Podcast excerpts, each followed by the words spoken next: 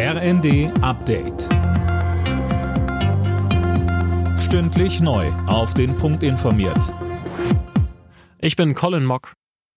Nach Berichten über russische Spionage bei der Bundeswehr hat sich jetzt auch Kanzler Scholz zu Wort gemeldet. Er kündigte eine zügige Aufklärung der Taurus-Abhöraffäre an. Das ist eine sehr ernste Angelegenheit, sagte Scholz. Daniel Bornberg, worum geht's? Um eine Besprechung ranghoher Luftwaffenoffiziere zum Taurus-Marschflugkörper und einen Einsatz durch die Ukraine, was der Kanzler ja vehement ablehnt. Dabei wurde auch über mögliche Ziele, wie etwa die Krimbrücke, gesprochen. Ein russischer Propagandakanal hatte einen Mitschnitt der Besprechung veröffentlicht. Sie wurde also offen offensichtlich von Moskau abgehört. Berichten zufolge nutzten die Offiziere eine Plattform für Videoschalten und keine sichere Leitung. Die USA haben damit begonnen, Hilfsgüter aus der Luft über dem Gazastreifen abzuwerfen. Drei Militärflugzeuge haben den Angaben zufolge Pakete mit Lebensmitteln abgeworfen. Zuvor hatte US-Präsident Biden mehr Hilfe für die Zivilbevölkerung in dem Palästinensergebiet angekündigt.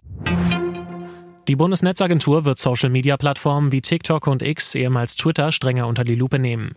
Das hat Behördenchef Müller dem Magazin Spiegel gesagt.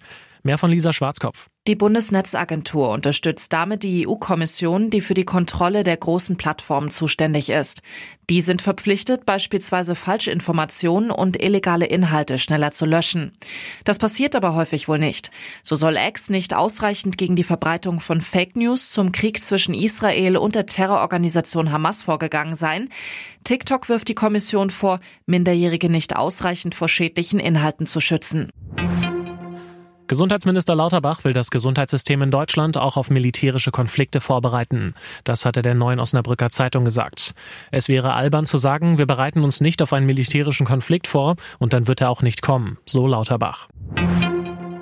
Favoritensiege in der Bundesliga. Der Tabellendritte Stuttgart gewann in Wolfsburg mit 3 zu 2. Dortmund verteidigt durch ein 2 zu 0 bei Union Berlin Platz 4 und Leipzig bleibt durch ein 4 zu 1 in Bochum dran. Die weiteren Ergebnisse Mainz Mönchengladbach 1 zu 1, Heidenheim Frankfurt 1 zu 2 und Darmstadt Augsburg 0 zu 6. Alle Nachrichten auf rnd.de